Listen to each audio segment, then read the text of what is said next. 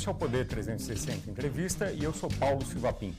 O entrevistado de hoje é o presidente do BNDES, Gustavo Montesano. Bem-vindo ao estúdio do Poder 360.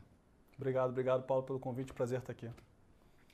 Presidente, o BNDES é um banco diferente dos outros, não tem correntistas, uh, enfim, é, é, é, uma, é, um outro, é um outro tipo de, uh, de entidade se comparado aos bancos privados e, a, e até os públicos. Uh, por que o BNDES é necessário e para quê? O BNDES tem uma posição muito especial, ele tem uma posição única no contexto bancário nacional. O foco do banco é desenvolver o Brasil, desenvolvimento econômico, social e ambiental. E é por isso que o BNDES é um banco neutro. O BNDES não compete com ninguém. Ele está aqui para promover a concorrência bancária para os pequenos e médios empresários do Brasil e ajudar grandes empresas e o governo federal, estadual a ter bons projetos, primordialmente de infraestrutura. Então, um banco que não compete e está focado no desenvolvimento do nosso país, como o nome diz, Banco Nacional de Desenvolvimento Econômico e Social. Esse tipo de atuação do Estado, do governo, vai continuar a ser necessária no Brasil por muito tempo? Com certeza, a tendência de um banco de desenvolvimento, se você olha em termos globais, na verdade está até crescendo mundo afora. Os bancos de desenvolvimento, em geral, surgiram pós-Segunda Guerra, como é o caso do BNDES, para reconstruir ou construir os países. E agora, com toda a temática social, ambiental e econômica, um tripé que tem que andar junto para um desenvolvimento de longo prazo de um país, em vários lugares do mundo, vê se aflorando mais e mais bancos de desenvolvimento. Então, por isso que a gente fala que o BNDES voltou a estar na moda. É, tem países que estão criando bancos de desenvolvimento atualmente? Com certeza, países e estados. Uma grande discussão pelo próprio governo americano de ter um banco de desenvolvimento, o governo da Califórnia discutindo o banco de desenvolvimento, os bancos alemães e franceses sendo capitalizados, países africanos. Então, essa tendência de ter bancos de projetos, bancos de fomento, que, como você bem disse, não tem agência, não tem corretista, mas pensa, planeja e executa um país de longo prazo, é uma tendência em crescimento a nível global. É, qual é a diferença do BNDES de hoje para o que era, enfim, em governos ou em gestões anteriores, eh, mesmo nesse governo, antes do senhor tinha outro presidente. O que, que mudou? Se eu tiver que resumir em poucas palavras essa modernização do BNDES, e a gente está sendo case a nível global de como se posicionar um banco de desenvolvimento nesse futuro, a gente está deixando de ser uma instituição monoproduto, e quando eu falo monoproduto me refiro a crédito, e o banco era uma instituição muito concentrada em crédito, e crédito é uma ferramenta essencial, importantíssima.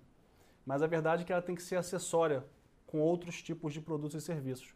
Então, resumindo, a gente está passando de um banco monoproduto para um banco multiproduto e multisserviço, atuando não só como crédito, mas como modelagem de projetos, nosso fábrica de projetos, atuando como um articulador de política pública, atuando como um, um, um aglutinador de capital, atuando como um garantidor, que a gente fez bastante no ano passado durante a crise. Então, a nossa principal missão no banco hoje é diversificar, aumentar a quantidade de produtos e serviços em que o banco pode expressar a sua missão, expressar o seu propósito. Isso cresceu, quer dizer, teve um aumento no número de pessoas, de empresas atendidas ao longo do tempo? Como é que é isso? Com certeza, o, o banco ele continua com a atividade de crédito é, robusta, como sempre teve, e o que a gente fez ano passado, por exemplo, no FGI PEAC, onde a gente, através de fundos garantidores, em parceria com o governo federal, a gente atingiu quase 400, mais de 400 mil empresas. A gente, durante a crise do ano passado, gerou, gerenciou gerou através do instrumento de garantia, 92 bilhões de reais de crédito na ponta. A gente também tem nossa fábrica de projetos, que a gente presta serviço ao governo federal e aos estados, modelando, preparando ativos para serem concessionados ou privatizados. Então você acaba diversificando muito a base de clientes e o tipo de produto que você pode ser, é, servir a esses clientes. Então o banco hoje se relaciona com mais instituições no Brasil. No passado era muito concentrado primordialmente em grande empresa. Certo. É, esses projetos, como é que é? O que, que o banco faz exatamente? São projetos é, é, de, que são apresentados ao banco depois ou são, são apresentados a outras instituições? Como é que é isso? Tá. Vamos falar um pouco então sobre a nossa fábrica de projeto. E essa era uma visão que o ministro Guedes, desde a da campanha, colocava com muita veemência e a própria instituição tinha essa visão também. O grande gargalo para investimento no Brasil hoje não é acesso a capital, é ter bons projetos. E o que é um bom projeto? É uma boa modelagem econômica financeira, é um bom contrato de concessão, um bom estimativa de custo de engenharia, uma boa análise de impacto ambiental, uma boa articulação com potenciais compradores e investidores, seja de renda variável ou crédito é, emprestadores. Então, todo esse trabalho, que é muito comum em bancos de investimento privado, que fazem emissões de ações, oferta de eurobonds, oferta de debêntures domésticas, o BNDES oferece agora ao setor público brasileiro. E onde, onde isso se traduz em setores, que é, é, indo para a sua pergunta? É uma variedade de setores, primordialmente infraestrutura. A gente pode destacar o saneamento, podemos destacar privatizações de energia elétrica, podemos destacar todo o setor de concessão de parques que a gente está trabalhando, PPP de presídios, PPP de creches, é, concessões rodoviárias, concessões de portos. Então a gente tem uma, quase 40 setores que a gente atua e hoje a gente tem 120 projetos em carteira que representam um investimento total de mais de 220 bilhões de reais. Esses projetos já aprovados, quer dizer, já estão... Projetos que estão sendo preparados, estão sendo preparados. para vir a mercado. Tá. O mais icônico, por exemplo, que a gente vai estar trazendo no curto prazo agora, eh, os mais icônicos, por exemplo, ah, na semana que vem, dia 31 de março, leilão da C3E, privatização do Rio Grande do Sul, e no final de abril, leilão da SEDAI, que é um ícone do estado do Rio e do setor de saneamento mundial. É, já que o senhor mencionou a SEDAI, uh, tem uh, vetos ainda no marco de saneamento que estão para ser analisados pelo Congresso. Isso uh, traz algum risco a, essa, a esse processo ou não? Não. A modelagem da SEDAI ela foi feita é, é, desconsiderando esse aspecto. E, na verdade, isso coloca já o Rio de Janeiro à frente. Porque o, o que foi veta, não vetado pelo Congresso há poucas semanas cria uma obrigatoriedade das empresas vigentes cumprirem com a universalização. E a SEDAI, com pernas próprias, dificilmente conseguiria fazer isso.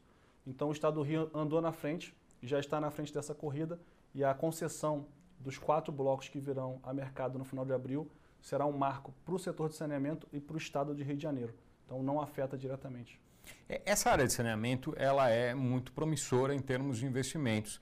É, tem, é, é possível falar sobre alguma estimativa de números, enfim, de quanto isso, isso vai poder ser acrescentado à economia? Com certeza. A, universalização do saneamento estima-se algo entre 500 a 700 bilhões de reais, os números para o Brasil inteiro. E o que a gente tem visto, Paulo, isso é muito interessante, é que não tem qualquer contradição entre viabilidade econômica do projeto e a universalização. E o leilão de Alagoas, de Maceió, no ano passado mostrou isso. Foi o primeiro leilão relevante, onde foram ah, pagos 2 bilhões de reais de ágio em cima de um investimento estimado de 2 bilhões e meio e mostrou que a universalização do saneamento é economicamente viável. O que, que faltava? Faltava um bom ambiente regulatório, que agora nós temos com esse novo marco, e faltava operadores com capacidade e fôlego financeiro para executar, que infelizmente grande parte das empresas hoje que operam saneamento no Brasil não estão nessas nossas condições. Certo. Uh, que outros. Uh, tem mais, uh, mais projetos de privatização em que vocês estão trabalhando, além desses dois que o senhor mencionou? Sim, a gente trabalha na privatização, como eu falei, da C3E no Rio Grande do Sul, da Companhia Energética do Amapá, também é uma distribuidora em situação desafiadora. A gente trabalha na privatização do Correios, que está oficialmente já sendo estruturada, sendo modelada. A gente trabalha no Correios desde outubro de 2019 e, e, e o projeto está em curso. Estamos trabalhando agora, uma vez que teve a edição da medida provisória, na modelagem da Eletrobras. Analisamos também a, a forma de viabilizar a desestatização a, da, do SERP, Dataprev e da EBC. A, analisamos também a, privatizações do setor de gás na, na, na, nas empresas regionais. E posso estar esquecendo aqui alguma outra, mas é uma miríade de setores de, de privatização. E essa agenda, é o que eu digo, Paulo, não é uma agenda deste governo, deste mandato, é uma agenda do Brasil. É, com a crise que a gente passa e a situação fiscal do governo federal e estaduais estando mais apertado, ter uma máquina pública eficiente, ter uma operação é, mais bem gerida de todo o poder público é algo imperativo para a nossa retomada. Então, a agenda de desestatização é algo que vai ficar no Brasil por muitos e muitos tempos.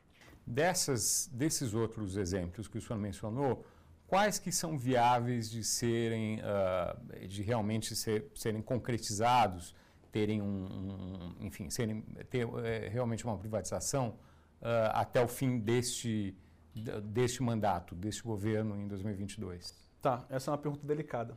Em teoria, todos eles. Tá? E quando eu falo em teoria, é porque isso não depende exclusivamente do BNDES ou das análises técnicas feitas em cima deles.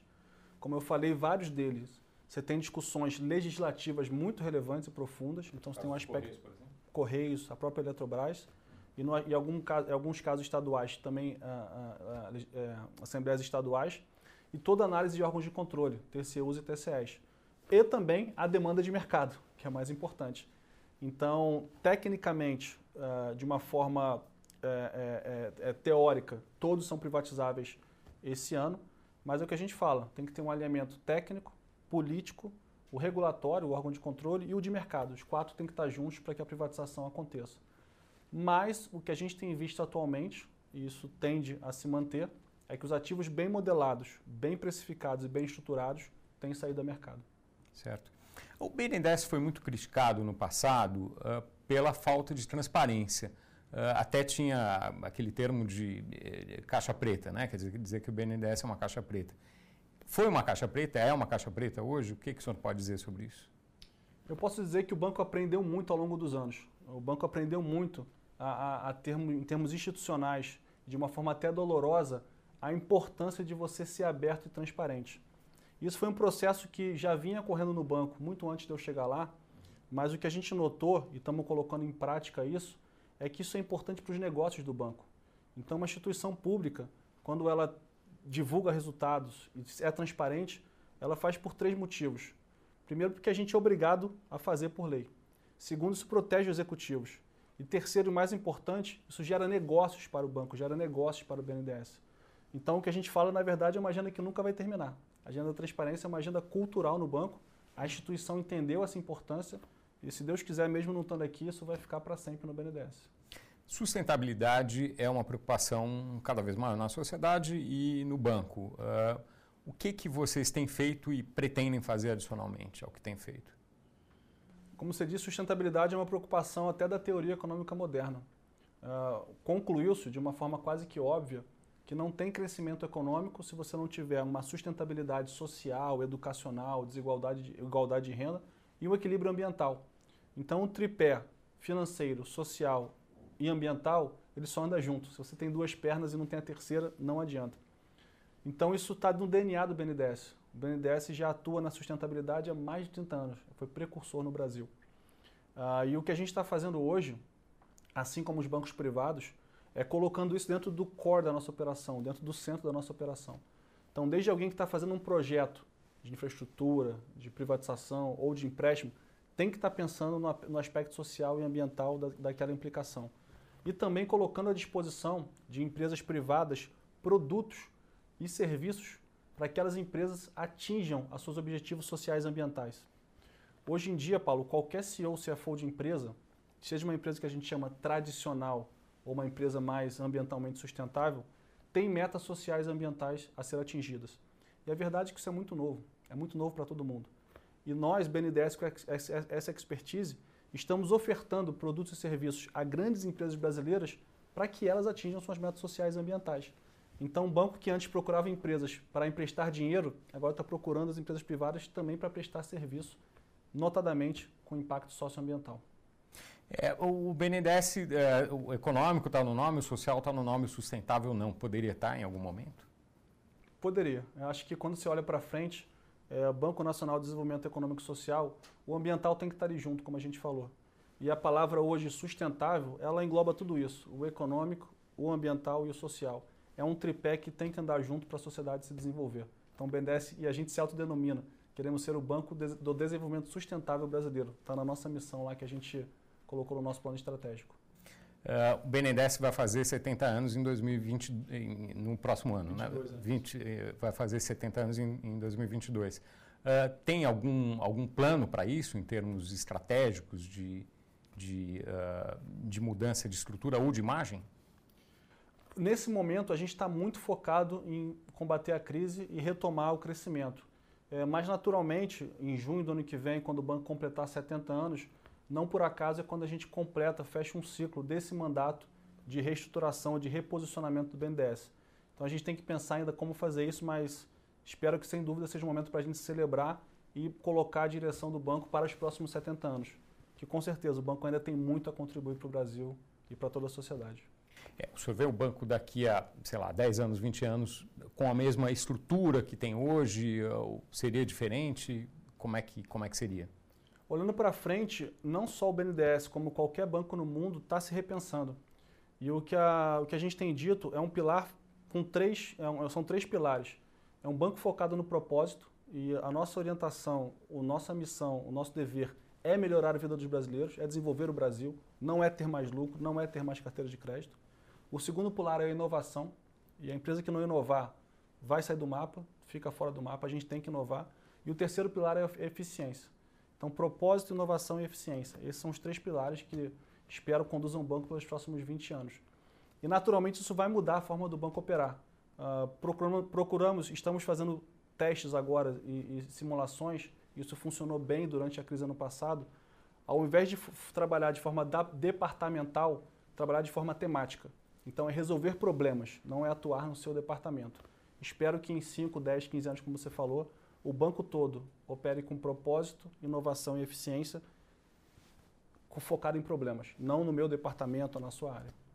Em relação à pauta ambiental, a Amazônia, por exemplo, isso é uma coisa que, que vocês incorporaram para trabalhar de maneira transversal, certo? Uh, no, no, no BNDES atualmente. Com certeza. O banco, ele é por muitos anos e de forma precursora, atua na Amazônia, é, muito presentemente, aprendeu muito ao longo desses anos e hoje o tema Amazônia é um tema institucional, doméstico e internacional. Então nós, como Banco Brasileiro de Desenvolvimento, a gente tem por obrigação liderar esse movimento. E Paulo, o que eu tenho dito tenho repetido, o Brasil tem uma oportunidade histórica em suas mãos. A gente tem todas as condições e características para ser a maior potência verde do planeta. A gente tem um mercado financeiro desenvolvido. Somos um país emergente onde a regra da lei funciona comparado aos nossos pares e temos o maior capital natural do mundo. Então, essa revolução tecnológica que a gente vê em cima das finanças verdes, se tem um país para liderar isso, somos nós. Agora, para isso, a gente precisa se unir, correr, trabalhar de mão dado, trabalhar com propósito e inovação. Então, o banco tem um papel fundamental para liderar esse movimento que certamente vai posicionar o Brasil como a maior potência verde do planeta. É, tem um problema é, de, como o território é muito amplo e é, e é de difícil monitoramento no Brasil, tem um problema de legalidade muitas vezes. O banco, de alguma maneira, pode colaborar com isso ou está fora da, da área de atuação? Não, com certeza, com certeza. E tem um papel muito importante do banco que às vezes não é visto ou percebido e a gente tem procurado externalizar mais ele, que é o que a gente chama de advocacy. É o poder de influenciar, o poder de articular, de formar opinião. Então, todo o tema de institucionalização da região amazônica, começando pelo ordenamento territorial, ele é chave para o desenvolvimento sustentável daquela região. Então o banco apoia sim, tem muito a contribuir em várias iniciativas que a gente apoia, não como um ente principal, mas como um auxiliar que faz ali as, as, várias, as várias partes se, se coordenarem. Tá? É, regularização fundiária é uma, é uma coisa em que vocês trabalham? Regularização fundiária é uma parte-chave do ordenamento territorial, que passa, passa por uma série, série de outros. Mas, de novo, nós não somos o agente principal.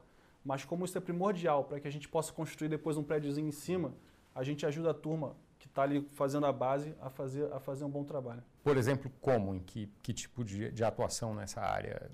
Quando, por exemplo, ajudando estados a financiar a regularização de CAR, ajudando estados a fazer o zoneamento eh, econômico São ecológico. certificados ali, certificados, né? Ajudando uh, o Serviço Florestal Brasileiro a articular seus sistemas e operações. Então, um grande apoio usando essas ferramentas do banco intelectuais, financeiras e de articulação para que todos esses entes consigam caminhar coordenados e acelerando esse processo que é fundamental para a preservação ambiental da Amazônia.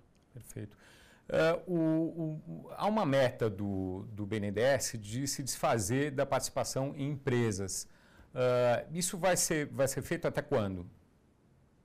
Essa participação, essa participação em empresa, Paulo, é importante registrar por que, que a gente está vendendo ela. E a verdade é que para o país Brasil, a sociedade, ter um banco de investimento, um banco de desenvolvimento especulando no mercado de ações não, tra não, não traz qualquer desenvolvimento. Então, se a nossa carteira de ações sobe a desce X%, não muda nada para o cidadão brasileiro. É um mero lucro especulativo financeiro. Então, isso está fora do propósito do banco. É, por isso que a gente está se desfazendo dessas ações. Então a nossa agenda é que até o final de, do ano que vem, 2022, a gente tem um, um risco de mercado que a gente chama virtualmente zero comparado ao passado. Então só para ter uma ordem de grandeza, quando a gente se, jun se juntou ao banco, a carteira de ações era de 120 bilhões de reais. E o patrimônio líquido do BNDES de 100 bi. Então, mais de 100% do patrimônio de desenvolvimento do Banco de Desenvolvimento aplicado em operações especulativas. Isso não é papel de um banco público, muito menos um banco de desenvolvimento. Foi um erro ter, o, o banco ter comprado ações dessas empresas? A gente pode questionar e até julgar se foi certo ou errado ter investidos na empresa. E muitos dos investimentos resultaram em empregos, resultaram em investimentos no Brasil, e há um debate sobre isso. Agora, uma coisa é certa, foi um equívoco não ter vendido essas ações antes.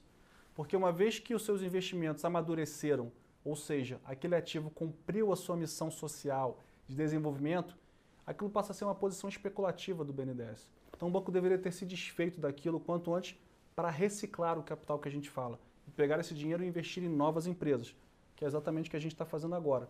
Tirando esse capital, que é um risco enorme que o banco corre, alocado no mercado especulativo de ações, direcionando esse capital econômico para ser alocado em desenvolvimento, em infraestrutura, em obras, em meio ambiente. Houve prejuízo para o banco nessas operações? Economicamente, se você olha a carteira como um todo, não teve o prejuízo. A carteira rendeu próximo da Selic, ali próximo do CDI, ao longo desse tempo. Mas quando você compara o custo de oportunidade, a volatilidade que isso trazia para o balanço do, do, do BNDES, e o banco em 2014, 15, quando o mercado de ações caiu, ficou ali com um patrimônio bem apertado para fazer suas operações. E quando você olha todo o custo reputacional, jurídico e todo o emaranhado político que se envolveu por conta dessas iniciativas, a história como um todo, em termos de reputação e longo prazo, não foi positiva para o BNDES, apesar de, financeiramente, unidimensionalmente, não deu prejuízo. Uh, caminhando já para o final da nossa entrevista, o, uh, uh, o BNDES tem uma dívida com o Tesouro Nacional. Essa dívida vai ser paga quando? A gente trabalha, já trabalhava, é, para repagar a totalidade, se não quase a totalidade, até o final de 2022. E mais recentemente, ah, em janeiro, o TCU veio com uma nova decisão em que ele disse que os aportes, os 400 bilhões de reais dos aportes do Tesouro no BNDES foram irregulares. Então, vou repetir, 400 bilhões de reais aportados do Tesouro Nacional, cidadão brasileiro, foram irregulares e contrariaram, a Constituição. Quando que foram? Esses aportes foram, salvo engano, de 2008 e 2015. Posso estar perdendo algum ano, mas é a sorte de grandeza. Então o TCU julgou isso improcedente, uh, irregular os empréstimos, e nos obriga agora a devolver os empréstimos o mais, mais rápido possível. Então a gente até o final do mês agora de março, em conjunto com o Tesouro Nacional, estamos uh, oficializando o TCU respondendo ao eles com uma proposta de repagamento uh, desses empréstimos. E novamente, fica do plano que a gente já tinha. Todo ou se não próximo de todo até o final de 2022. Perfeito. Uh, uma última pergunta. Uh, quando o senhor tomou posse como, como presidente do BNDES, o senhor se encontrou com os funcionários, teve, teve um encontro ali no, no auditório e disse que era necessário melhorar a imagem do banco na sociedade. Isso é uma coisa que é, é compartilhada pelos funcionários atualmente? Como é que o senhor avalia isso? Não, com certeza. o, o banco estava com uma autoestima baixa por toda a questão reputacional que viveu e o emaranhado de notícias e polêmicas políticas e de até, enfim, empresas que cometaram atos ilícitos envolveram o nome do banco junto. E desde então a gente vem recuperando a imagem do banco. E a boa notícia é que quando você olha índices técnicos de mídia, mídia espontânea, mídia uh, digital e etc., a gente está num patamar histórico mais alto do BNDES que a gente pode mapear. Então a recuperação de reputação do banco ela foi substancial. Agora o que eu falei no começo, é importante a manutenção disso. Não é um programa que você chega, atinge o um nível de reputação e seu, sua, sua missão está cumprida. Muito pelo contrário. É uma cultura, uma prática, uma relevância de que o presidente, diretores e toda instituição, funcionários, briguem lutem para manter essa reputação em mais alto nível. E claramente isso está tá entendido na instituição. E na sociedade, o senhor acha que isso é compreendido atualmente? Isso melhorou bastante, mas ainda é, é, existe um certo mito em torno do BNDES, como você mesmo colocou. As pessoas não conseguem ter tanta clareza, às vezes, de como é um banco sem agência, qual é a função desse banco. Então, obrigado por essa entrevista para a gente poder explicar um pouco mais. Mas o banco ele presta um papel único, um papel neutro na sociedade, de que é uma função de construir um país, ambiental, social e economicamente. E aos pouquinhos a gente está explicando isso, mas é algo não tão tangível para quem está no dia a dia que não vê uma agência do BNDES. Gustavo Montesano, muito obrigado por essa entrevista ao Poder 360. Obrigado, obrigado, Paulo. Espero que tenha sido útil aqui para quem nos assistiu. Agradeço a você também que nos assistiu aqui no canal do Poder 360 no YouTube. Você pode saber de tudo o que acontece por aqui. Basta clicar no sininho no canto da tela. Até a próxima.